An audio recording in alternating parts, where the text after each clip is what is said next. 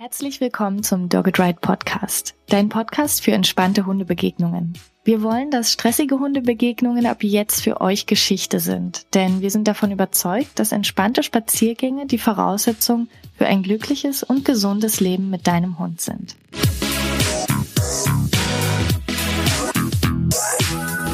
In der heutigen Folge sprechen wir über die Situationen, vor denen viele Hundehalterinnen wirklich große Angst haben. Was kann ich tun, wenn es hart auf hart kommt und ein fremder Hund sich meinem Hund nähert, obwohl ich das eigentlich gar nicht möchte? Ich bin Tine, Trainerin für Menschen mit Hund und ich freue mich heute eine Expertin begrüßen zu dürfen, deren Buch zum Anti-Giftköder-Training ich gefühlt jeden zweiten Tag irgendjemandem empfehle. Aber sie hat außerdem die Online-Trainingsplattform Hey gegründet und ist neben ihren zahlreichen Seminaren auch noch selbst als Trainerin in ihrer Hundeschule tätig. Ich freue mich, dass sie heute ihre Erfahrungen und ihr Wissen zum Thema Hundebegegnungen mit uns teilen wird. Herzlich willkommen, Sonja Mayburg. Hallo Tine, grüß dich. Freue mich, dass ich hier sein darf. Ja, ich freue mich auch sehr, dass du dabei bist. Ich äh, starte direkt mal mit der ersten Frage, die ja wirklich entscheidend ist, wenn es ums Thema Hundebegegnungen geht.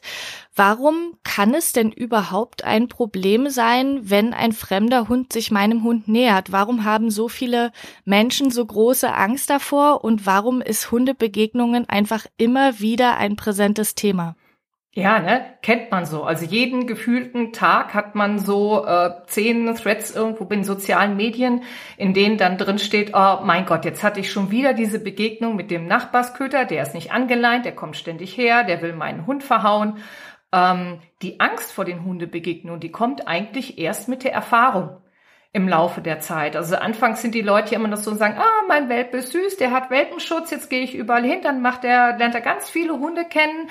Und je mehr Hunde er kennenlernt, umso besser, weil äh, dann macht er ganz viele Erfahrungen, dann wird das ein total sozialer Hund. Und dann wundern sich die Leute manchmal, dass das eben aber leider auch in die andere Richtung reinschlägt, nämlich dann, wenn der Hund eben schlechte Erfahrungen macht. Und dann wird den Leuten auf einmal bewusst, oh, es ist aber nicht jeder Hund freundlich, der da gerade um die Ecke kommt, ja, und dadurch entstehen natürlich dann die Ängste vor den Begegnungen. Sagt, ich will das nicht schon wieder, dass mein Hund hier verräumt wird und ich will nicht schon wieder, dass der so eine schlechte Erfahrung macht.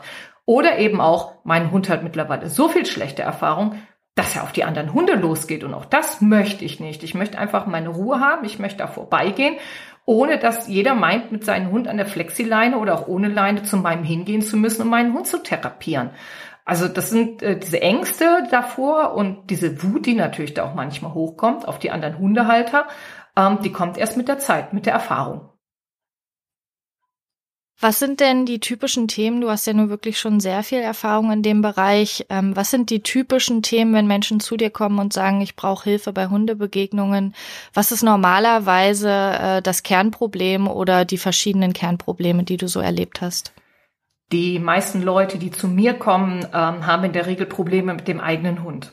Das heißt, der eigene Hund ist der, der äh, schon von weitem anfängt zu bellen oder wenn der andere Hund näher kommt, der sich dann lautstark wehrt, ähm, der sagt, ich will diese Begegnung nicht, ich will diese Begegnung einfach nicht. Und naja, darauf nehmen leider nicht viele andere Hundehalter Rücksicht. Hm. Und ähm, was, was hast du erlebt, was tatsächlich passieren kann? Denn äh, aus meiner Erfahrung ist es ja auch oftmals so, dass eine ganz hohe Anspannung und eine ganz große Angst da ist. Aber was ist denn tatsächlich das, was, was in Hundebegegnungen passiert, was überhaupt problematisch ist, wenn wir jetzt mal von der Wahrnehmung der Menschen ein Stück weggehen? Was ist denn für die Hunde überhaupt eigentlich das Problem? Ja, also ich sag mal, wenn Hunde tatsächlich kontrollierte Begegnungen haben, äh, mit Hunden, die sich dann höflich verhalten, die wirklich nett sind, ohne aufdringlich zu sein und sowas, dann gehen solche Begegnungen anfangs häufig sehr, sehr gut aus und dann nehmen die Hunde auch gute Erfahrungen mit. Aber je mehr schlechte Erfahrungen sie mitnehmen, umso schneller reagiert das Hundegehirn bei Hundebegegnungen und überlegt sich, wie kann ich dem Ganzen denn entkommen? Anfangs ist es oft noch so, dass die Hunde zurückhaltend sind. Das heißt, die rennen jetzt nicht von sich aus dahin, sondern bleiben erstmal stehen und werden dann vielleicht überrannt. Ähm, manche Hunde ist auch so, dass sie dann tatsächlich erstmal fliehen, wenn es ihnen zu viel wird. Also sie versuchen sich hinter ihrem Halter zu verstecken oder die laufen weg.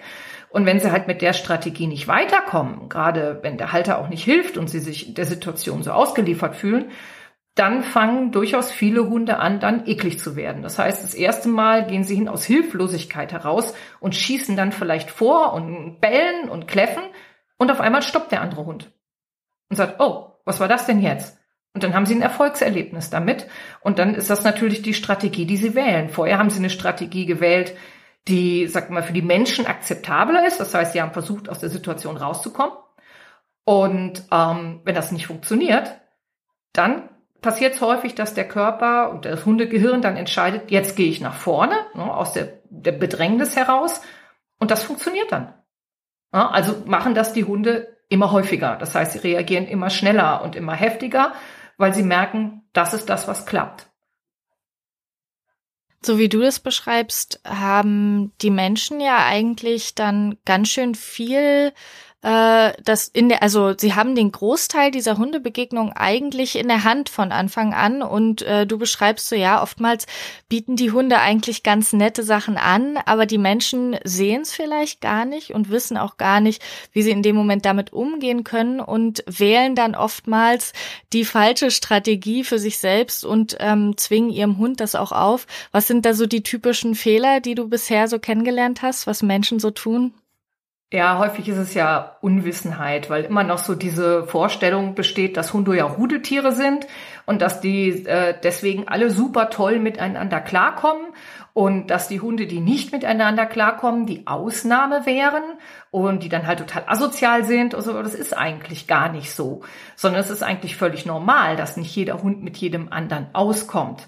Ähm, wenn man sich das so vorstellt, dass irgendwo so eine Hundegruppe in freier Natur leben würde und da kommt dann eben plötzlich ein anderer, ein fremder Hund mit dazu, der wird ja auch nicht direkt zum Kaffee eingeladen, sondern der ist ja erstmal potenziell eine Bedrohung.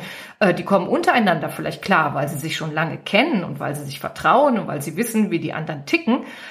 Aber wenn da jemand Fremdes um die Ecke kommt, ist das nicht notwendigerweise so. Und das muss man ganz klar halten, ist das bei unseren Hunden auch nicht notwendigerweise so. Ein Hund ist also nicht asozial, nur weil er äh, andere Hunde nicht mag, weil er schlechte Erfahrungen gemacht hat, weil er zurückhaltend ist. Und das ist für die Menschen erstmal wichtig zu erkennen.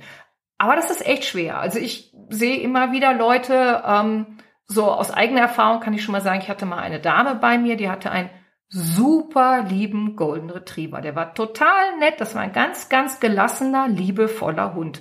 Und diese Dame hatte sich auf die Fahnen geschrieben, mit ihrem Hund jeden anderen Hund zu therapieren. Das heißt, die ist wirklich, die wohnte in München und dann ist sie wirklich mit ihrem Hund zu jedem anderen Hund hingegangen, egal ob der das wollte, ob der Angst hatte oder ob der sich darüber freute, weil sie der Meinung war, wenn die andere Hund ihren Hund kennenlernen, dann finden sie automatisch alle Hunde toll. Und hat sich dann gewundert, warum die Halter das nicht so prickelnd fanden.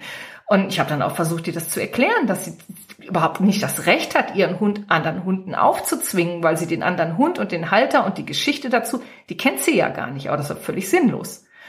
Oder was ich auch schon erlebt habe, ist, ähm, wenn ich bei mir Mainburg Stunden gegeben habe, ähm, so sag ich mal in freier Wildbahn, wo normalerweise Leinenzwang ist, dass dann halt so, das sind in der Regel oft Männer, die denken, ich bin der große Zampano, meine Hunde müssen nicht an die Leine, die bleiben ja bei mir.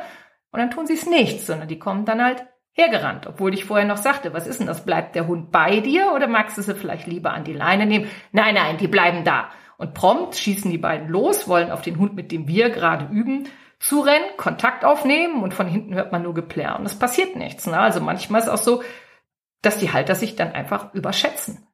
Und das Schlimmste ist wirklich, wenn man jeder der Meinung ist, ein Hund muss mit jedem anderen Hund sofort Kontakt aufnehmen und mit dem dann irgendwie dick Freund sein. Äh, das ist unnötig. Wenn ich Kontakt aufnehmen möchte, dann kann ich die Hunde erstmal in etwas Abstand an der Leine lassen. Ich kann mich mit dem anderen Halter unterhalten, schauen, ob das überhaupt okay ist oder ob vielleicht kein Kontakt erwünscht ist. Und wenn kein Kontakt erwünscht ist, könnte man doch einfach so vorbeigehen und den anderen in Ruhe lassen. Und dann hätten wir gar nicht so viele Probleme. Ähm, was ich aber leider sehr häufig erlebe, ist dieses typische, der tut ja nichts. Die Leute lassen ihren Hund frei und ähm, die sagen dann, ja, wenn er irgendwo hinrennt, ja, der tut ja nichts, was nichts anderes heißt, als wenn ich den jetzt rufe, dann kommt der nicht.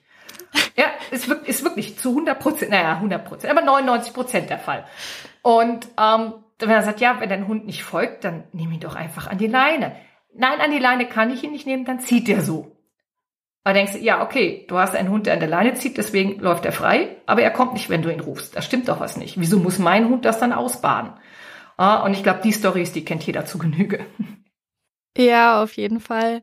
Aber es, äh, wir bringen die Hunde ja auch in diese Situation. Ne? Du sagst gerade, das würde in freier Wildbahn, ähm, würden die sich gar nicht alle miteinander anfreunden, schon gar nicht, wenn ein Fremder ähm, auf sie zukommt, beziehungsweise da sind ja auch äh, Begegnungssituationen, sehen ja da oftmals auch ganz anders aus.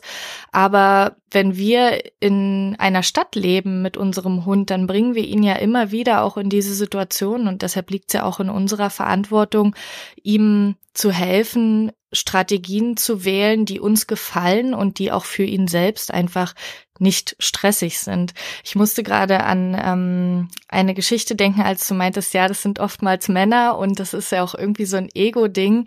Äh, zu uns kam auch mal so ein ähm, so ein Weimaraner und der Mann war auch in so Jagdkleidung gekleidet und äh, das war auch im Training und der Hund kam zu uns und wir wollten das einfach nicht. Es war im Prinzip in dem Moment kein Problem, aber manchmal will man sich einfach gerade auf sein Training konzentrieren. Und dann kam der Mann an und äh, hat wirklich äh, dann lang und breit erklärt, dass sein Hund ja nichts tun würde.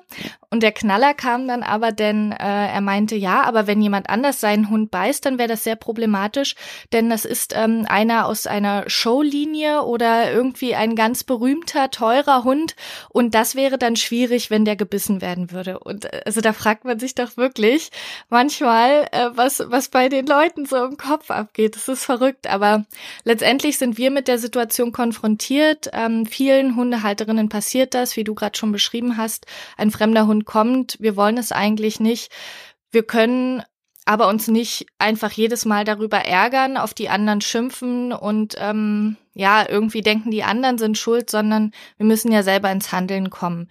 Deshalb äh, eine ganz konkrete Frage an dich. Was kann ich denn im Vorfeld tun? Ich weiß jetzt zum Beispiel, ich lebe in der Stadt, verlasse das Haus und unterwegs werde ich bestimmt zwei bis drei Hunden begegnen und alle paar Tage passiert es mir auch mal, dass einfach ein Hund auf mich zukommt, auf uns zukommt, sich uns nähert, obwohl wir es nicht wollen. Wie kann ich dem vorbeugen, für mich ganz persönlich in meinem Rahmen? Genau. Ähm ja, also gerade in der Stadt habe ich das natürlich ganz, ganz häufig, ne, weil da natürlich viele Hunde auf engstem Raum leben. Und ähm, ja, sich da vorher Strategien zu überlegen, ist auf jeden Fall eine sehr, sehr gute Sache. Das Erste, was ich den Leuten immer sage, wenn ihr spazieren geht, dann geht vorausschauend spazieren. Also ähm, geht nicht da spazieren, wo ihr 20 Millionen Ecken habt, wo plötzlich einer um die Ecke kommt, geht irgendwo spazieren, wo ihr es überschauen könnt, wo ihr ausweichen könnt. Ähm, und überlegt euch schon vorab, was ihr machen könnt, wenn da jetzt ein Hund kommt und ihr möchtet diese Begegnung wirklich nicht. Aus welchen Gründen? Das muss mir gegenüber auch keiner begründen sondern wenn ich sage, ich möchte nicht, dass mein Hund diesen speziellen Kontakt jetzt hat, dann ist das das Recht eines jeden Hundehalters. Das sind auch nicht irgendwelche armen Geschöpfe an Hunden, weil ich weiß ja nicht, vielleicht hat er sonst ja Hundekumpels. Nur diese Begegnung ist halt jetzt in dem Moment nicht gewünscht und das ist völlig in Ordnung. Ähm, der Nando Brown, der hat mal was ganz Interessantes gesagt. Ähm, der meinte, wenn das jetzt nicht meine Hündin wäre, die da bedrängt würde, sondern meine Nichte, meine Tochter. Und da kommt plötzlich ein Kerl angerannt, reibt sich regelrecht an ihr, bedrängt sie. Dann würden wir doch jederzeit dazwischen gehen. Und auch wenn der dann sagt, ah, oh, das macht ja nichts, ich will nur spielen. Wenn wir sagen, hast du sie noch alle? Und den würden wir ungespitzt in den Boden rammen. Und wenn das aber mein Hund ist, der so bedrängt wird, dann habe ich genau das gleiche Recht, jemanden, der Schutz braucht, auch Schutz zu geben. Ne? Also das ist eine ganz, ganz, ganz klare Sache. Wenn ich diese Begegnung nicht möchte, dann will ich sie nicht. Punkt. Und dann möchte ich bitte, dass die anderen das akzeptieren. Aber das Leben passiert halt, wie das Leben passiert. Das ist eben einfach so. Und deswegen ähm, brauche ich halt diese Strategien. Also erstmal vorausschauend agieren, das heißt da spazieren gehen, wo ich es einsehen kann. Wenn das direkt vor der Haustür nicht so gut klappt, dann muss ich mir halt überlegen, komme ich schnell durch diese Engstelle durch irgend oder kann ich dem Auto irgendwo ein paar hundert Meter fahren, auch wenn das jetzt nicht besonders umweltfreundlich ist, aber wenn mir halt nichts anderes übrig bleibt. Ähm, es gibt immer irgendeine Möglichkeit. Also ich hatte zum Beispiel sogar eine Dame, die, die lebte mitten in Landshut. Und da sind die Wege drei Meter breit. Das ist also eine Altstadt gewesen und da sind rechts und links direkt daneben hohe Häuser. Und da kann man nicht ausweichen. Da gibt's auch nicht viele Hofeinfahrten oder sowas, wo man eben reingehen kann. Und äh, sie hatte einen kleinen Hund und der hatte tatsächlich große Schwierigkeiten mit Hundebegegnung. Also der hatte eine Individualdistanz von 70 bis 100 Metern, eben aus vielen, vielen blöden Erfahrungen heraus. Und selbst da haben wir es hinterher so gemacht, dass wir sagen, für diese Engstelle, bis sie irgendwo ist, wo sie richtig gut spazieren gehen kann, nimmt sie halt den Hund hoch und um den Blickkontakt eben zu anderen Hunden dann halt zu unterbinden, hält sie manchmal sogar so einen Regenschirm neben sich für 50 Meter oder sowas, dass halt die Hunde sich nicht so anglotzen können. Das war bei dem Hund notwendig, weil der eben durch schlechte Erfahrung schon so eine hohe Individualdistanz hatte. Allerdings nur anfangs, ne? Das ist anfangs. Wir trainieren natürlich dahin, dass der Hund dann eben irgendwann normal durch diese Gasse auch durchgehen kann. Aber anfangs, damit der Hund nicht immer wieder ein unerwünschtes Verhalten reinfällt und nicht immer wieder Angst bekommt und sich nicht immer wieder aufmandelt ohne Ende, muss ich halt anfangs dafür sorgen, dass ich diese Engstellen so passiere, dass ich eine Stelle finde, wo ich auch üben kann. Und das heißt also durch über Management versuchen, durch Engstellen durchzukommen und ansonsten eben sich Wege suchen, wo ich gut spazieren gehen kann, wo ich im Zweifel auch üben kann oder wenn ich keinen Bock habe zu üben, wo ich alleine bin. Also irgendwas gibt's immer.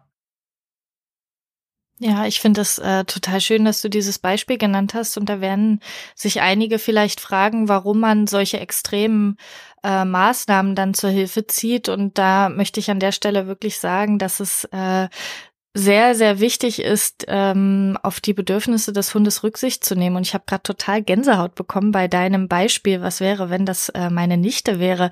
So habe ich noch nie gedacht, aber das ist ein unfassbar kraftvolles Bild und genauso ist es auch für euren Hund. Ähm, und was auch, auch aus rein praktischen Gründen ist es auch so, dass wenn euer Hund immer wieder in diese Situation reinkommt, in denen er auch dieses Verhalten zeigt, ähm, was, was ihr vielleicht nicht sehen wollt, dass er in die Leine geht, dass er bellt, ähm, dann wird sich das ja auch immer wieder verstärken, weil er es immer wieder übt und immer wieder zeigen kann. Das heißt, scheut euch nicht davor, solche Managementmaßnahmen auch durchaus anzuwenden, wenn sie für euch funktionieren und ähm, vergesst einfach diesen Gedanken, was könnten andere über mich denken, weil in dem Moment äh, seid ihr wichtig und euer Hund und es ist euer Leben äh, und ihr müsst damit klarkommen mit den mit den Reizen der Umwelt und wenn es euch gut geht, dann ist das erstmal der wichtigste Punkt. Deshalb äh, danke für das schöne Beispiel, Sonja.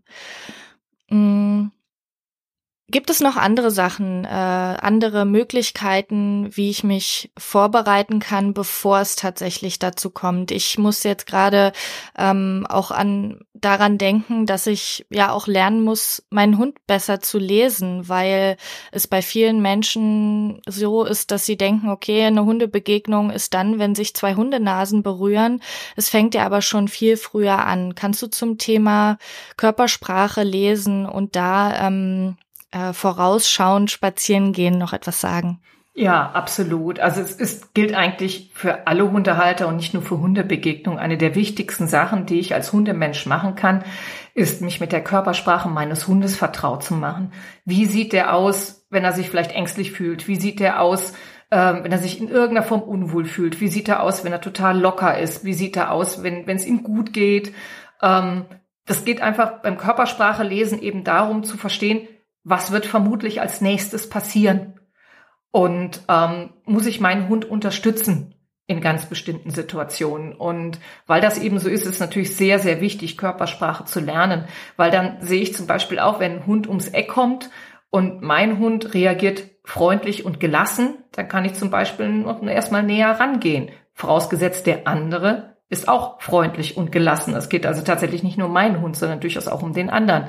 Und wenn ich merke, der andere bleibt zum Beispiel schon stehen, friert ein und guckt erstmal, was mache ich da, dann muss ich meinen nicht an der Leine hinter mir herziehen und ihn dahin bringen. Umgekehrt genauso, wenn ich auf einen anderen Hund zugehe und ich merke auf einmal, mein Hund bleibt zurück, der wird langsamer, der bleibt stehen, ja, dann bleibe ich doch bitteschön ausstehen. Der wird schon seinen Grund dafür haben, dass er da erstmal stehen bleibt und erstmal guckt. Und wenn ich natürlich meinen Hund immer wieder über diese Schwelle rüberbringe, in der er eigentlich noch nettes, angepasstes Verhalten zeigt, dann kann es nämlich eben irgendwann passieren, dass er dieses Verhalten nicht mehr zeigt. Das heißt, er bleibt stehen, er möchte sich nicht annähern.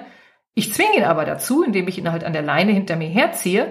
Da kann es halt sein, dass er irgendwann nach vorne geht, um den Abstand einzufordern, den ich ihm verwehrt habe zum anderen Hund. Ne? Das heißt, dann versucht er halt den anderen Hund wegzuschieben und wegzubringen, obwohl der Abstand eigentlich gereicht hätte, wenn ich einfach nur stehen geblieben wäre. Ja, du beschreibst jetzt relativ ähm, häufig einen Hund, der schon äh, der eher Verhalten zeigt, was vielleicht eher zurückhaltend ist und der sich auch selber schon ähm, zurückhalten kann, indem er stehen bleibt und gucken kann. Ähm, wenn jetzt der Hund aber doch schon auch eher anfängt, Anzeichen zu zeigen, nach vorn gehen zu wollen. Das hat man ja auch häufig. Äh, du hast es so beschrieben, das ist dann das, was irgendwann danach kommt, wenn der Hund mit seinen Strategien vorher nicht weitergekommen ist. Ähm, da gibt's ja so ein paar Sachen, ähm, an denen man doch ganz gut auch erkennen kann, dass mein Hund in dem Moment ähm, den anderen Hund wahrnimmt, dass er vielleicht auch schon überlegt hinzugehen, dass er sich gerade seine Strategie überlegt, was sind so die standardmäßigen ähm, körpersprachlichen Beobachtungen, äh, auf die die Menschen achten sollten und woran sie erkennen, dass der Hund jetzt eigentlich schon längst in der Hundebegegnung drin ist. Ja, also ich bin ja jemand, der tatsächlich immer auch im Training sehr, sehr, sehr früh einsteigt. Deswegen eben ist es auch so wichtig, dieses Einfrieren, Stehenbleiben, langsamer werden, dass man erstmal das erkennt. Und das ist erstmal das Schwierigste, das muss ich auf jeden Fall erkennen. Wenn wir dann schon weitergehen, dann habe ich natürlich diese, diese typischen Dinge, man sieht bei den äh, Hunden ganz, ganz häufig, ist, je nachdem, wie ihre Absicht aussieht, ne, dass zum Beispiel die Route sehr weit ganz starr nach oben geht ähm, und sich oben nur noch ganz, ganz leicht hin und her bewegt. Man sieht das im Routenansatz, wenn der so ganz, ganz besonders steil nach oben geht. Ähm, da merkt man es, wie die Brust vorne breiter wird. Das heißt, wenn man sich den Hund anschaut und ähm, es wechselt so vom ich bleib stehen und ich lege vielleicht die Ohren an und ich habe eher die Tendenz nach hinten, merkt man so auf einmal, wenn der Hund sich eben nicht mehr anders zu helfen weiß, dass die Tendenz nach vorne geht. Ne? Das heißt, ähm, das Körpergewicht verlagert sich nach vorne, der Blick wird starr, was man häufig da nicht sieht, weil man hinter dem Hund steht. Ähm, manchmal äh, zeigen die Hunde auch so die sogenannte Piloerektion, das heißt, da geht dann das Nackenfell und vielleicht auch hinten am Rutenansatz geht die Bürste hoch, vielleicht sogar über den gesamten Rücken, was ein Zeichen ist halt für die innere Aufregung in irgendeiner Form. Wenn die Rute dann noch so sehr hoch geht, dann weiß ich schon so, mh, hm, der ist jetzt gerade nicht super freundlich und entspannt.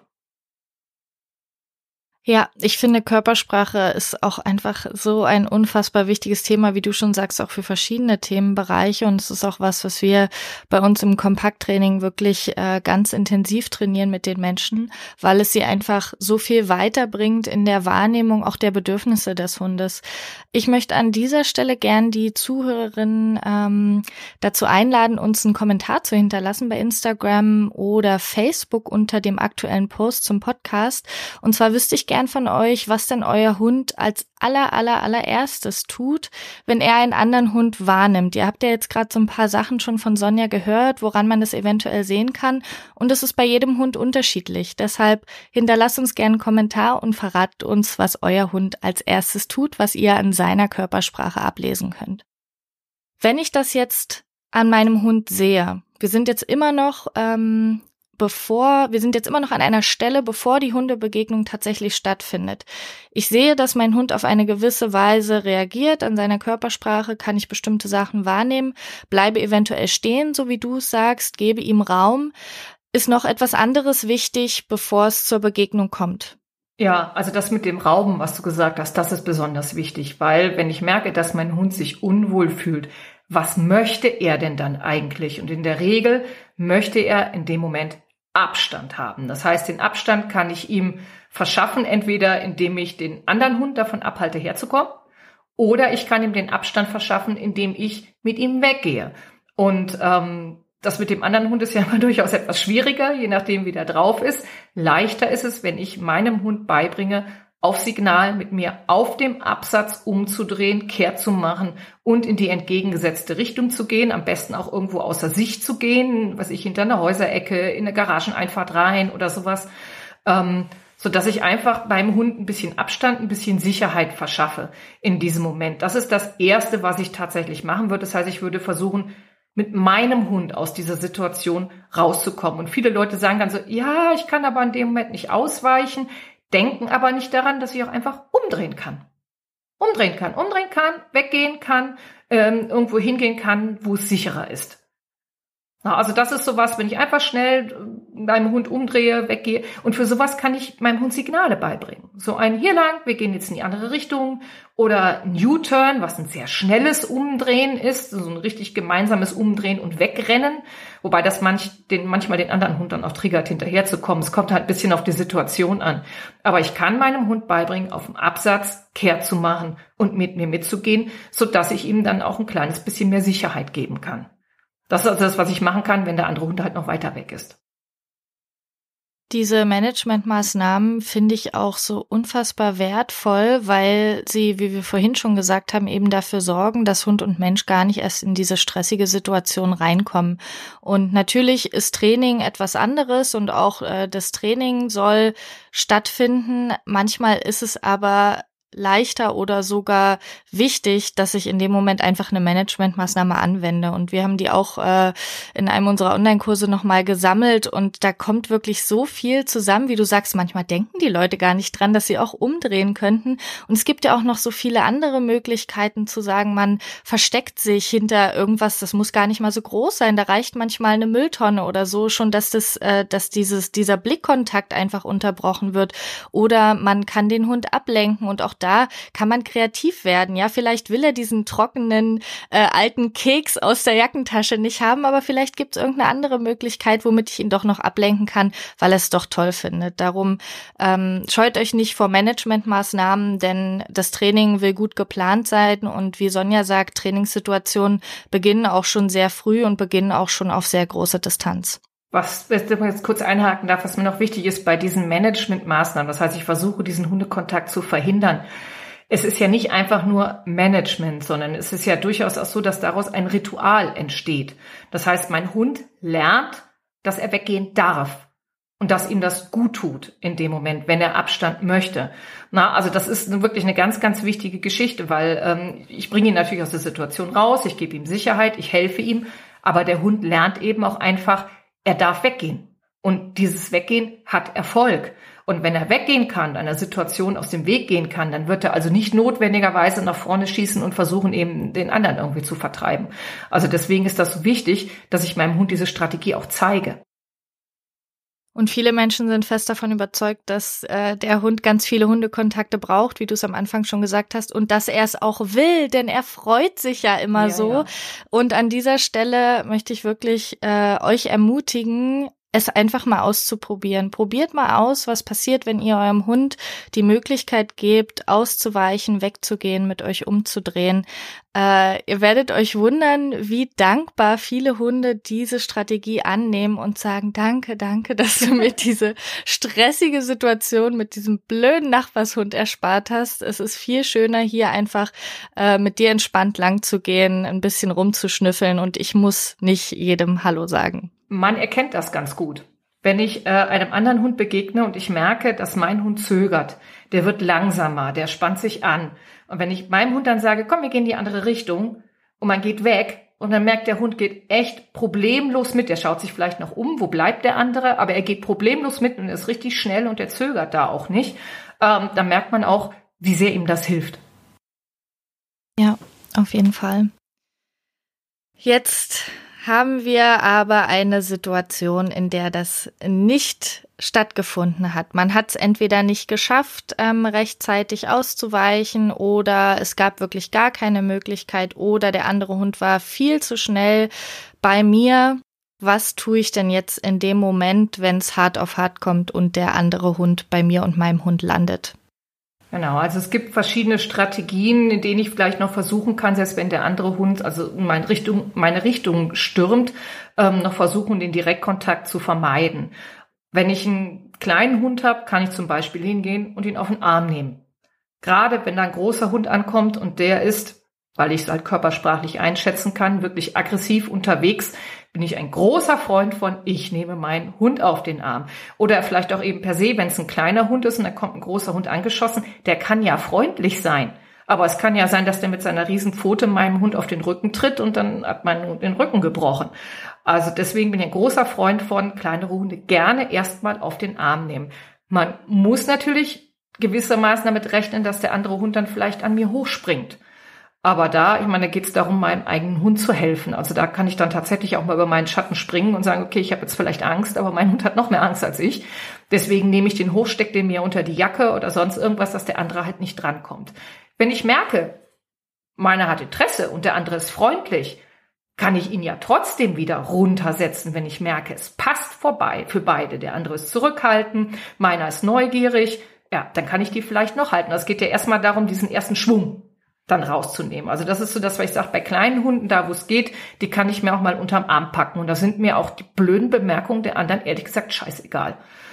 Und genau, es gibt ja diesen Mythos, äh, dass man es dadurch noch schlimmer macht. Deshalb würde ich da jetzt gerne nochmal einhaken. Kannst du nochmal ganz kurz sagen, bitte, warum man es eben nicht schlimmer macht, wenn man den Hund hochnimmt oder beziehungsweise wie man das Hochnehmen so gestalten kann, dass es eben äh, dadurch nicht schlimmer wird? Genau, also dieses, das wird dann dadurch schlimmer, ähm, hat noch so diese alte Denke, dass ich, wenn ich einen kleinen Hund hochhebe, er sich dann für sehr dominant hält, weil er schaut ja von oben auf den anderen Hund runter und dann würde er kläffen, ähm, um dem anderen halt zu zeigen, so Edge, du kommst jetzt nicht an mich ran und das wird den anderen provozieren und sowas. Äh, wenn ich meinen Hund aber hochnehme, dann gebe ich ihm Sicherheit. Natürlich kann es sein, dass er trotzdem bellt, weil er aufgeregt ist. Aber wenn ich ihm Sicherheit gebe und es fühlt sich für den gut an, dann wird er das auch irgendwann von selber suchen. Das heißt, da kommt ein anderer Hund ums Eck und mein kleiner Hund kommt zu mir gelaufen und sagt, du kannst mich mal eben hochnehmen, indem er zum Beispiel, ähm, das erlebe ich ganz häufig mit den Vorderpfoten an einem Bein hochgeht und sagt, so komm, jetzt bitte hochnehmen. Was wichtig ist in der Situation ist, ich würde das Hochnehmen vorher immer üben. Das heißt, ich würde meinem Hund ein Signal geben für, ich nehme dich jetzt hoch, also nicht einfach vor den Füßen reißen. Weil wenn ich das mache und es fühlt sich für ihn nicht gut an, dann wird er mir im Fall der Fälle, im Ernstfall vielleicht ausweichen, wenn ich auf ihn zugehe, um ihn hochzunehmen. Und dann habe ich genau gar nichts gewonnen. Also ich würde das immer vorher üben. Das heißt, ich gebe ein Signal zum Hochnehmen, ich nehme meinen Hund vorsichtig hoch, gebe ihm vielleicht ein Leckerchen oder sowas und dann setze ich ihn auch vorsichtig wieder ab. Also schmeiße ihn nicht einfach so von meinem Arm runter, habe ich alles auch schon gesehen. Und setze ihn dann vorsichtig wieder ab, sodass er sich dabei wohlfühlt. Und wenn er das als Strategie gelernt hat, passiert es ganz häufig, dass ich dass der Hund entweder von alleine kommt oder ich sag hochnehmen und mein Hund stellt sich schon so in Position, dass ich da einfach hinfassen kann, dass es für ihn und mich angenehmer ist. Also ich muss das vorher üben. Aber ich brauche keine Angst davon haben, dass das irgendwie den Hund aggressiver machen könnte oder so. Das ist Quatsch. Sehr gut, danke dir. Ähm, okay, das ist also eine Möglichkeit, wenn ich einen kleinen Hund habe. Was mache ich, wenn ich keinen kleinen Hund habe? Genau. Also ähm, was ich ähm, sehr effektiv halte, aber auch das muss ich vorher üben, damit mein Hund das schon kennt, ist, wenn ein anderer Hund auf mich zugelaufen kommt, dass ich meinen Hund hinter mich nehme und einen großen Schritt auf den anderen Hund zumache, die Hand nach vorne schiebe und rufe Stopp oder Halt oder schleich dich oder irgendwas. Das heißt, ich werde dann laut, ich blocke und versuche den anderen Hund einzuschüchtern. Also etwas, was ich im Training eigentlich nie machen würde. Aber das ist ja Notfall in dem Moment. Und der andere kommt hier halt einfach hergelaufen. Ich will dem anderen Hund ja auch gar nichts, aber mir bleibt ja nichts anderes übrig. Ähm, viele Hunde stoppen dann tatsächlich. Und das gibt mir ein kleines bisschen Raum, um dann um die nächste Ecke zu verschwinden. Aber das muss mein Hund kennen. Das heißt, der kennt mich zum Beispiel nicht, wenn ich so plärre, weil ich das eigentlich nie mache. Also übe ich das vorher. Ich übe das hinter mich gehen und ich übe auch dieses einen Schritt nach vorne machen und stopp, während mein Hund hinter mir bleibt. Ähm, oder was ich in dem Moment auch ganz gut finde, gerade wenn der andere schon so ein bisschen innehält. Wenn ich hingehe und ich nehme Leckerchen und schmeiß die dem anderen entgegen. Wenn der jetzt nicht in komplett aggressiver Absicht ankommt, dann kann das den anderen Hund stoppen. Und das hat auch noch einen netten Nebeneffekt. Die Leute hassen es, wenn andere ihren Hund füttern. Und dann kommen die nämlich plötzlich an und beschweren sich und sind dann bei ihrem Hund und können den Hund anleinen, was sie vielleicht sonst gar nicht gemacht hätten. Der Haken bei der Sache ist natürlich, es könnte ein Hund sein, der Nahrungsmittelallergien hat, der meine Leckerchen nicht verträgt, für den das vielleicht sogar gefährlich werden kann. Ähm, da muss ich aber ehrlich sagen, wenn ich einen Hund habe, der so hochgradig allergisch ist, dann lasse ich den doch per se an der Leine, um zu verhindern, dass er von anderen Leuten was nimmt. Ähm, gibt ja auch schon mal gerne so nette Omis, die mal so Leckerchen dabei haben, die sie gerne mal verteilen. Oder dass er vom Boden irgendwas aufnimmt oder sowas. Dann achte ich doch bitte auf meinen Hund. Es kann ja nicht mein Job als Hundehalter meines eigenen Hundes sein, mir Gedanken darum zu machen, ob der andere jetzt vielleicht Nahrungsmittelallergien hat. Also bitte, wenn das so ist, dann muss ich den Hund halt anleihen, wenn ich irgendwo in einem Gebiet unterwegs bin, was ich nicht richtig einsehen kann. Also das ist dann tatsächlich nicht meine Verantwortung. Ich will dem anderen Hund ja nichts, aber mir bleibt ja kaum was anderes übrig. Also das finde ich ganz gut, dieses Leckerchen entgegenwerfen. Ähm, wichtig ist natürlich dann nicht zu warten, bis der aufgefressen hat, sondern ich nutze halt die Zeit, die dieser Hund beschäftigt ist, drehe mich rum und gehe ums nächste Eck. Und im besten Fall ist dann nämlich der Hundehalter dann auch schon ran und sammelt seinen Hund ein, weil er es halt doof findet, weil der jetzt gerade gefüttert wurde. Ja, das finde ich auch äh, irgendwie eine total witzige Vorstellung, wie du gerade sagst. Ja, das wollen die Leute dann doch nicht, dass der Hund gefüttert wird. Ne? Und dann sind sie relativ schnell da. Ja, ich habe auch schon äh, von Menschen gehört, dass sie einfach äh, von weitem rufen, dass der eigene Hund irgendwie ganz krank ist oder ja. so, dass der irgendeine ansteckende Krankheit ja, mein hat. Flöhe, finde ich sehr genau, gut. genau. Das ist auch eine Idee. Muss man sich halt überlegen, ob man damit selber klarkommt. Aber es ist irgendwie eine witzige Möglichkeit. Also ich hatte das auch schon schon, dass ich von weitem einfach ganz, ganz freundlich ge gerufen habe, können Sie Ihre Hunde bitte anleihen? Und da kam so ein richtig grimmiges Nein und natürlich kamen die Hunde dann auch zu uns, äh, obwohl er demonstrieren wollte, wie gut er seine Hunde bei sich behalten oh ja. äh, kann und hm, ehrlich gesagt, nach solchen Erfahrungen denke ich mir dann auch manchmal, okay, vielleicht versuche ich es dann beim nächsten Mal doch mal mit den Flöhen oder so. also ich versuche es grundsätzlich immer erstmal nett. Das heißt, wenn ich merke, da ist ein Hund ohne Leine und er könnte sich jetzt in meine Richtung bewegen und ich möchte das aus irgendwelchen Gründen nicht, dass ich immer erstmal sage, könnten Sie Ihren Hund bitte bei sich behalten. Und es gibt ja auch Leute, die machen das dann, ist ja überhaupt kein Thema. Die sagen dann, was ich, Fuß und dann gehen sie vorbei und wir sind alle glücklich, das ist überhaupt gar kein Thema. Aber es gibt halt eben leider auch die anderen und für die brauche ich dann halt die Strategien. Das heißt, wenn ich freundlich bitte, halten Sie einen Hund bei sich und derjenige macht das, habe ich ja gar kein Problem. Wäre schön, wenn das immer so wäre, das fände ich super. ähm, ich finde eine Möglichkeit mit dem ähm, Hinter sich bringen und dann Stopp sagen ganz toll. Äh, du kannst natürlich jetzt den Trainingsaufbau nicht genau erklären. Kannst du aber mal ganz kurz sagen, wenn ich jetzt sagen würde, okay, ich möchte das jetzt ab heute auf jedem Spaziergang einmal üben, äh, wie gehe ich denn da ganz grob vor? Mhm. Also das Erste, was ich übe, ist, dass mein Hund entweder an meiner Seite oder hinter mir bleibt. Ähm, das heißt, auf Signal auf meine Seite oder hinter mich geht. Das heißt, ich gebe zum Beispiel ein Signal für Seite und dann kriegt er an meiner Seite ein Leckerchen, sodass er nach ein paar Mal eine Erwartungshaltung hat. Wenn ich Seite sage, dann kriegt er an dieser Stelle was zu fressen, dann wird er da schneller hingehen. Und dann übe ich das unter immer weiter steigender Ablenkung und dann auch gerne mal, dass er länger an der Seite bleibt, bevor er eine Belohnung kriegt. Und wenn ich sage Seite und mein Hund ordnet sich schon von sich aus dann an der Seite ein und bleibt da auch eine Weile, dann baue ich dieses Stopp mit dazu. Das heißt, ähm, ist an meiner Seite, und ihn statt dann zu belohnen, mache ich erst erstmal einen kleineren, später einen größeren Schritt und dann hebe ich dann später mal die Hand mit dazu und dann sage ich irgendwann leise Stopp und werde dann immer lauter mit dem Stopp und immer wenn mein Hund dann an meiner Seite bleibt, dann wird er belohnt. Und auch das übe ich dann halt immer unter langsam weiter steigender Ablenkung, sodass mein Hund das eben auch im Ernstfall irgendwann beherrscht. Toll, das ist wirklich eine tolle Methode.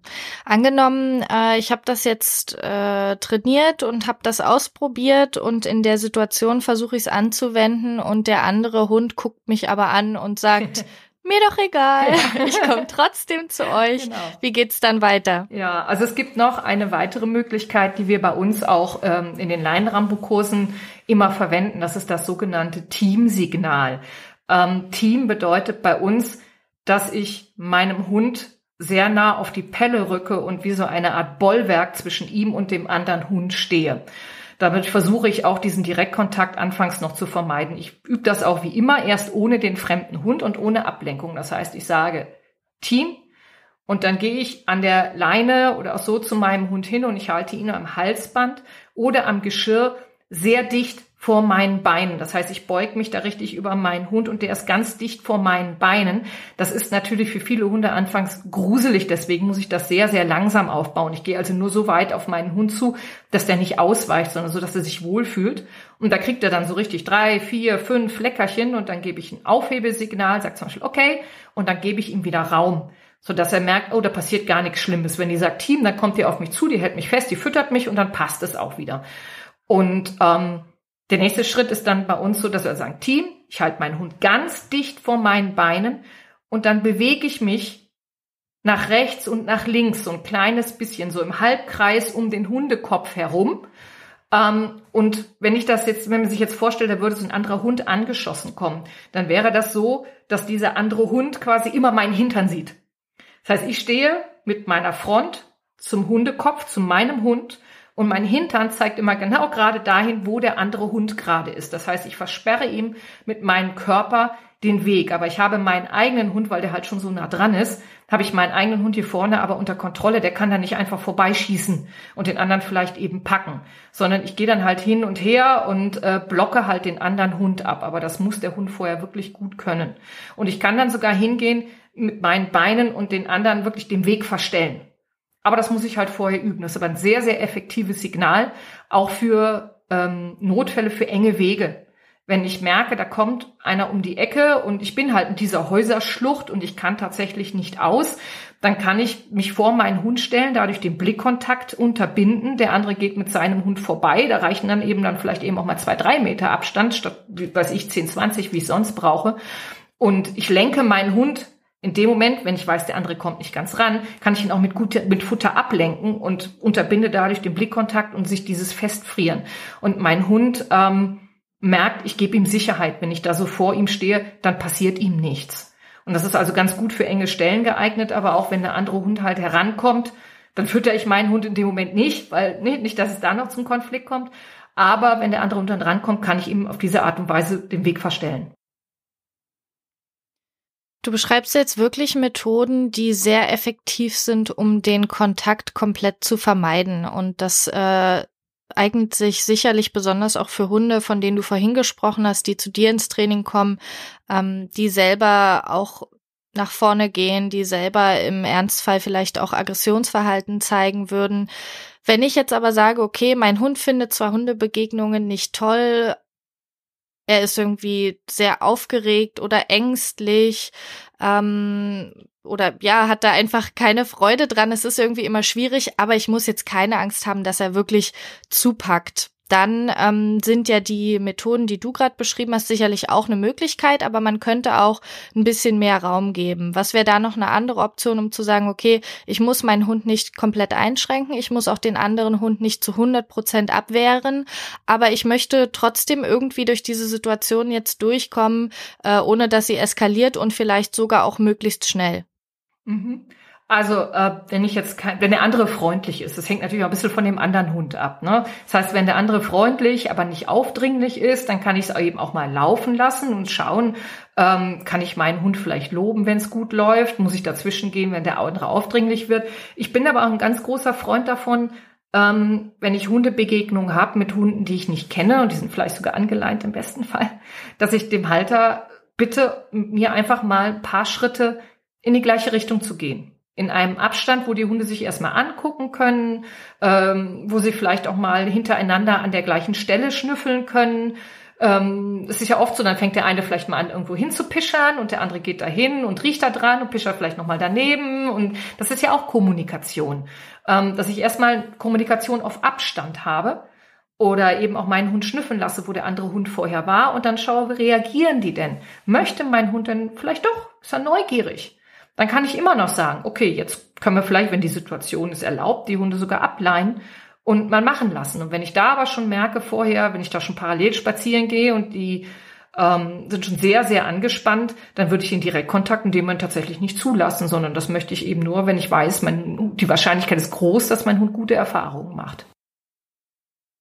Ja, ich kann ja selber auch äh, durchaus beeinflussen, wie die Situation in dem Moment dann abläuft, wenn ich jetzt sage, okay, ich lasse den Kontakt zu. Ich kann ja meinen Hund weiterhin positiv bestätigen für Dinge, die er gut macht, für gute Ansätze, die er zeigt. Ähm, nutze dafür natürlich gern mein Markersignal. Äh, wer mehr über das Markersignal wissen möchte, kann gerne zu uns am 5.11. zu unserem kostenlosen Online-Training sich anmelden. Den Link dazu findet ihr in den Show Notes. Da wird es auch genau darum gehen, wie ich entspannt durch Hundebegegnungen komme und Ulrike Säumel, Uli, wird äh, genauer auf das Markersignal auch eingehen. Was nutzt du noch, um positiv in dem Moment darauf einzuwirken. Du lässt es ja nicht einfach laufen, sondern nutzt wahrscheinlich dein Markersignal und nutzt sicherlich auch noch andere Methoden, um in dem Moment, wenn die Hunde dann beieinander sind, ähm, positiv darauf einzuwirken. Ja, also ich nutze vor allem Lobwörter in dem Moment, weil, ähm, also der Marker sorgt auf jeden Fall für gute Stimmung, der Hund fühlt sich bestärkt, aber es könnte natürlich ein Problem geben, wenn er zu mir kommt, weil er vielleicht den Marker extrem mit Futter verbindet und nicht mit anderen Belohnungen, ähm, dass es vielleicht zu Konflikten zwischen den Hunden kommt, das würde ich nicht wollen. Das heißt, ein Marker, ja, auf jeden Fall, ja, aber ich muss halt aufpassen, wie ich den in diesen Momenten einsetze. Ich lobe dann lieber und ich bleib dann auch so ein bisschen eben auch in Kontakt mit meinem Hund. Also ich gehe gerne mal, mal mit, wenn die irgendwo rangeln oder sowas und schaue mir das so ein bisschen an und gucke, passt es noch? Passt es nicht mehr. Und in dem Moment, in dem ich merke, einer fühlt sich unwohl und die kommen alleine nicht mehr klar. Das heißt, einer klemmt zum Beispiel arg die Route rein, äh, Route ein und fängt an, wie irre im Kreis herumzurennen, ähm, spielt den Hasen, aber es sieht nicht lustig aus. Oder einer ähm, rempelt halt den anderen die ganze Zeit um und pinnt den am Boden fest oder so. Und der andere fühlt sich dabei sehr, sehr unwohl. Das sind so die Momente, wo ich dann auch dazwischen gehe und sage, nee, also derjenige, der da jetzt dem anderen hinterhersetzt, der, der, der bedrängt, der wird aus der Situation rausgeholt. Und das ist eine ganz, ganz wichtige Geschichte. Wenn ich denjenigen raushole, der gerade unten liegt und der sich unwohl fühlt, dann kann es passieren, dass derjenige, der bedrängt, dann nochmal nachsetzt. Und dass ich dann tatsächlich die Situation dann nicht gut unter Kontrolle bekomme. Ich finde es viel leichter, einen Hund rauszuholen, der derjenige ist, der bedrängt, weil der andere wird halt im Zweifel weggehen erst einmal. Na, also das heißt, wenn ich dazwischen gehe, immer denjenigen rausholen, der den anderen bedrängt. Äh, in dieser Situation ist es ja oftmals erforderlich, viele Dinge gleichzeitig zu sehen, zu beobachten. Und äh, du hast da sicherlich schon sehr viel Erfahrung, kannst solche Sachen schnell überblicken. Wenn es jetzt aber Zuhörerinnen gibt, die sagen, ich möchte das auch und ich äh, komme öfter mal in solche schwierigen Situationen, dann möchte ich euch an dieser Stelle ans Herz legen, euch wirklich auch Unterstützung zu suchen. Also wir verlinken auch Sonjas Website und auch unsere Website zu unserem Kompakttraining in den Show Notes, wenn ihr euch Unterstützung wünscht, um euren Hund besser lesen zu lernen, um in diesen Situationen auch wirklich einen Fahrplan zu haben und zu wissen, welche Möglichkeiten habe ich, wie kann ich reagieren und wie setze ich das am besten um. Und wenn ihr auch jemanden wollt, der das mit euch übt, dann holt euch wirklich Hilfe. Genau. Das sind die Sachen, die man in dem Moment tun kann. Ähm, wenn ich es jetzt geschafft habe, das halbwegs, naja, entspannt oder vielleicht auch nicht so entspannt über die Bühne zu bekommen, das heißt, es hat jetzt entweder ein Kontakt stattgefunden oder vielleicht auch nicht, weil eine meiner Methoden erfolgreich war. Ich konnte vielleicht meinen Hund am Geschirr festhalten, ihn belohnen und der andere hat sich dann rechtzeitig wieder abgewandt. Trotzdem war es ja in dem Moment aufregend. Deshalb gibt es ja auch einige Sachen zu beachten, was ich nach so einer Situation tue. Was ist dir da besonders wichtig? Ja, was ich für besonders wichtig halte, ist, ähm, dass etwas, wo mein Hund sich unwohl gefühlt hat, wo es für ihn nicht so schön war oder sowas, dass ich das hinterher wieder ein bisschen auflösen kann. Und zwar, wenn es die Situation hergibt, genau an dem Ort, wo er sich auch unwohl gefühlt hat. Weil das findet ja auch bei Hunden genau wie bei uns Menschen auch schnell so eine Ortskonditionierung statt. Das heißt, ähm, wenn ich jetzt hier bei mir aus der Haustür rausgehe und es kommt plötzlich mein Nachbar ums Eck und knallt mir eine, dann werde ich die nächsten Male, wenn ich aus dieser Haustür rausgehe, mich vermutlich sehr, sehr unwohl fühlen und immer vorsichtig sein, mich erstmal umschauen. Ähm, wenn ich aber die Gelegenheit habe, da erstmal stehen zu bleiben, wieder runterzufahren, vielleicht sogar mit meinem Nachbarn zu reden, mal nach dem Verstand zu fragen, ähm, dann kann es sein, dass ich die nächsten Male da halt dieses Gefühl nicht ganz so schlimm habe. Und deswegen ist es auch so wichtig bei Hunden, dass ich da vor Ort hingehe und versuche, meinen Hund da erstmal wieder ein bisschen runterzuholen was für den einzelnen Hund passt, ist ganz unterschiedlich. Also manche Hunde können das sehr gut, wenn sie gestreichelt werden, wenn sie das mögen draußen. Es mögen nicht andere Hunde, äh, nicht alle Hunde. Manche Hunde können Guttis suchen. Manchen Hunden hilft es, wenn man sie sich mal strecken lässt. Äh, manche Hunde können sich auf Signal schütteln, dass die Muskeln einfach wieder lockerer werden.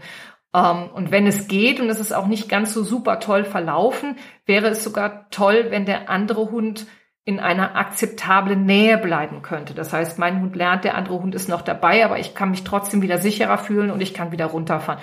Manchmal geht das auch nicht. Dann geht das halt nicht in dem Moment. Aber ich kann halt versuchen, es so optimal zu gestalten, wie es halt in dieser Situation möglich ist.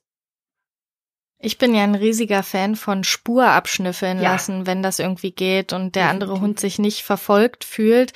Ähm, beziehungsweise das ist auch bei Menschen, wenn der Hund Menschen gruselig findet, auch gern die Menschenspur abschnüffeln lassen. Das mache ich so gerne, weil ähm, es die Möglichkeit für den Hund bietet, sich eben mit dem Auslöser auseinanderzusetzen, auch eine sichere Entfernung. Und besonders bei Hunden, bei denen man das Gefühl hat, ach, der möchte aber irgendwie eigentlich hin oder man ist sich nicht so ganz sicher sicher, ihm dann die Möglichkeit zu geben, sich trotzdem noch mit dem Auslöser auseinanderzusetzen und sich nicht komplett ablenken lassen zu müssen oder sofort weg zu müssen. Ich denke, das ist wirklich eine schöne Möglichkeit, um so einen, so einen runden Abschluss auch zu bieten und auch diese Erwartungshaltung im Hund zu schaffen. Ich darf mich durchaus mit dem Auslöser auseinandersetzen, aber nicht in der Form, dass ich wie ein Pfeil äh, dorthin presche, sondern dass wir vielleicht erstmal warten, bis der vorbei ist und ich dann die Spur abschnüffeln kann. Genau. Du genau, äh, ich sehe dich gerade nicken. Die, ja, ja. Genau. Das ist dieses Nachschnüffeln dürfen. Ich nenne das immer Sozialkontakt Leid. Weil das ist eben auch, es ist ein Sozialkontakt. Also mein Hund hat Kontakt zu dem anderen Hund, wenn es auch nicht direkt von Angesicht zu Angesicht ist. Ja, ganz genau. Äh, kannst du vielleicht noch ein, zwei konkrete Sachen nennen? Denn für mich ist ganz klar, was du damit meinst, wenn du sagst, danach ein bisschen runterkommen, sich strecken lassen. Ähm, was ganz Konkretes, was die Menschen vielleicht, wenn sie sagen, ach, ich habe öfter solche Begegnungen, ähm, was mache ich jetzt danach, wenn mein Hund sich noch nicht aufs Signal schütteln kann und ich auch nicht weiß, wie ich ihn dazu bekomme, dass er sich streckt. Ähm, ein, zwei Sachen, die ich ab heute sofort umsetzen kann, auch wenn ich sie noch nicht trainiert habe. Mhm. Was ich zum Beispiel machen kann, also was ich normalerweise gerne mag, ist, wenn zum Beispiel mein Hund einen Diener machen kann, also sich so verbeugen kann, aber das muss ich halt erstmal üben. Was ich in so einer Situation aber machen kann, ist zum Beispiel den Hund mit einem Leckerchen ein, zwei Mal ein bisschen im Kreis herumführen, dass die Wirbelsäule so ein bisschen gedehnt wird und ein bisschen lockerer wird, wo vorher vielleicht viel Anspannung war. Ähm, oder ich kann eben ähm, meinen Hund vielleicht, wenn ich etwas hab, ein Stöckchen oder sowas, also so ein Weichholz oder so, wo er soll er jetzt nicht reinbeißen, aber er könnte da vielleicht, wenn ich das vor ihm so ein bisschen hüpfen lasse, so in meiner Hand, so dass ich es halt unter Kontrolle habe, ihn da ein bisschen nachhüpfen lassen, einfach, dass sich der Körper wieder ein kleines bisschen lockert. Es kommt sehr stark darauf an, was der Hund mag. Ich kann auch hingehen, mich mit ihm hinsetzen und ihn ausstreichen. Das heißt wirklich vom Kopf in langen, festen Strichen bis zur Rute hinten, bis zu den Pfoten hinten runter streichen. Wer Tellington Touch kennt, ich kann in dem mit, mit T-Touches anfangen, um die Haut ein bisschen zu bewegen, was dem Hund wieder ein besseres Körpergefühl gibt, was ihn vielleicht runterbringt. Ähm, wenn ein Baumstamm in der Nähe ist, dann kann ich dafür sorgen, dass mein Hund mit den Vorderpfoten auf diesen Baumstamm geht und das Guti ein bisschen höher halten, sodass er sich strecken muss, um an das Guti reinzukommen. Alles das, also wo die Wirbelsäule bewegt wird, gestreckt wird und sowas, das ist ganz gut geeignet in dem Moment. Ich finde deinen äh, Fokus auf das Körperliche gerade total spannend und stelle fest, dass äh, ich das bisher noch gar nicht so beachtet habe. Das ist natürlich total wichtig, ne? weil diese Anspannung ja in dem Moment eine körperliche Anspannung ist. Und wenn ich es schaffe, ähm, körperlich eine Entspannung reinzubringen, ist das natürlich total wertvoll. Ich habe ähm, bisher immer sehr auf den Kopf geachtet und habe überlegt, okay, wie kann ich den Hund im Kopf jetzt wieder in Richtung Entspannung bringen und aus dieser Anspannung heraus. Aber der Körper ist natürlich genauso wichtig in dem Moment. Moment. Ja, und dadurch, wenn ich den Körper dann rausbringe in dem Moment, habe ich natürlich auch irgendwo eine kopfmäßige Entspannung, weil halt der Hund an etwas anderes denkt als an diese Begegnung vorher, ne? sondern das, er muss ja ähm, seinen Körper koordinieren in dem Moment. Und ähm, das bringt ihn eben aus dieser Anspannung sehr gut raus. Toll, das finde ich wirklich eine sehr, eine sehr schöne Möglichkeit. Gibt es noch was anderes, was dir besonders wichtig ist, ähm, was die Menschen nicht vergessen sollten nach so einer Hundebegegnung, die vielleicht nicht so nett verlaufen ist? Ja, dass ich ähm, nach Möglichkeit versuche, die nächsten Begegnungen, wenn das irgendwie mit meinem Hund irgendwie so gut funktioniert, ähm, wenn er so ein paar Hundefreunde hat, ein paar wirklich gute Begegnungen zu schaffen. Ähm, was ich auch ganz wichtig finde, ist, dass man so diese Signale, dieses Teamsignal oder auch der U-Turn oder ein hier lang Richtungswechsel, dass ich den, wenn der Hund es kann, nicht nur in diesen Situationen verwende, weil ich natürlich irgendwo das Problem habe, ähm, wenn ich es nur in diesen Situationen verwende, dass der Hund das permanent dann, wenn er dieses Signal hört, dann schon unter Anspannung ist. Sondern ähm, es ist ganz wichtig, das eben auch in anderen Situationen zu verwenden, wenn die Anspannung nicht so groß ist. Ja, ist ja auch eine schöne Beschäftigungsmöglichkeit, ne? Zu sagen, okay, ab heute übe ich dieses an der Seite gehen, dieses äh, Stopp sagen oder auch den U-Turn. Also kann man ja unterwegs auch einfach mal so zwei, drei Minuten machen als Mini-Trainingseinheit, ne? Ist ja eigentlich auch gar nicht so schlecht. Ja, macht ja auch Spaß. ganz genau, ganz genau. Ähm, wir nähern uns jetzt schon dem Ende. Ich finde, wir haben wirklich viele, viele Themenbereiche jetzt schon abgedeckt. Ähm, ich würde dir gern eine ganz äh, fiese Frage stellen. Und zwar weiß ich, dass du, ähm, dass du wirklich ja, dass, dass deine Expertise so weitreichend ist, dass du auch zu so okay. vielen verschiedenen Themen Seminare gibst. Ähm, deshalb jetzt die ganz schwere Frage. Wenn du jetzt den Menschen nur eine Sache mitgeben dürftest zum Thema Hundebegegnungen, was alle Hundehalterinnen bitte beachten sollten, entweder für sich selbst oder für ihren Hund oder für Mitmenschen und Mithunde, was wäre diese eine Sache? Das ist Gott sei Dank einfach. Hundesprache lernen. Körpersprache lernen. Und zwar egal, ob mein Hund freundlich ist oder ähm, ob er sich ein bisschen zurückhält oder ob er tatsächlich aggro ist. Ich muss es erkennen. Also das, ohne dass ich erkenne, was in meinem Hund vorgeht, weiß ich ja gar nicht, wann ich eingreife und wie ich eingreifen muss. Also deswegen immer Körpersprache lernen, Hundesprache lernen. Sehr schön. Ja, da kann ich dir nur zustimmen. Das kam ja jetzt wirklich sehr eindeutig, war doch gar nicht so schwer. Ähm, ihr habt ja bei Hey Fifi auch einen Film zum Thema Hundebegegnungen. Kannst du den Zuhörerinnen kurz sagen, wie sie den finden bei euch? Mhm. Und zwar, also wir haben im Endeffekt nicht nur einen Film, es sind mehrere, aber es ist einer ganz speziell, in dem es darum geht, Hundebegegnungen zu meistern, wo halt eben auch noch ein paar Tipps mit drin sind. Und ähm, den Film findet man auf hey-fifi.com. Das ist unsere Website. Da gibt's etliche Trainingsvideos und eben unter anderem auch dieses. Und dann kann man einfach in die Suche oben da ähm, eingeben Hundebegegnung. Da landet man da auf diesem Film. Und wenn man sich den anschauen möchte, da hat man immer erst eine Vorschau, die man sich angucken kann. Und wenn einen die Filme interessieren, da kann man sich auf der Website dann auch anmelden. Wunderbar, vielen Dank. Das findet ihr auf jeden Fall alles in den Show Notes. Ich danke dir ganz herzlich, Sonja Mayburg, für diese wunderschöne Folge vom Dogged Ride Podcast. Das war dein Podcast für entspannte Hundebegegnungen, denn wir wollen, dass stressige Hundebegegnungen ab jetzt für euch Geschichte sind. Und wir sind davon überzeugt, dass entspannte Spaziergänge die Voraussetzung für ein glückliches und gesundes Leben mit deinem Hund sind.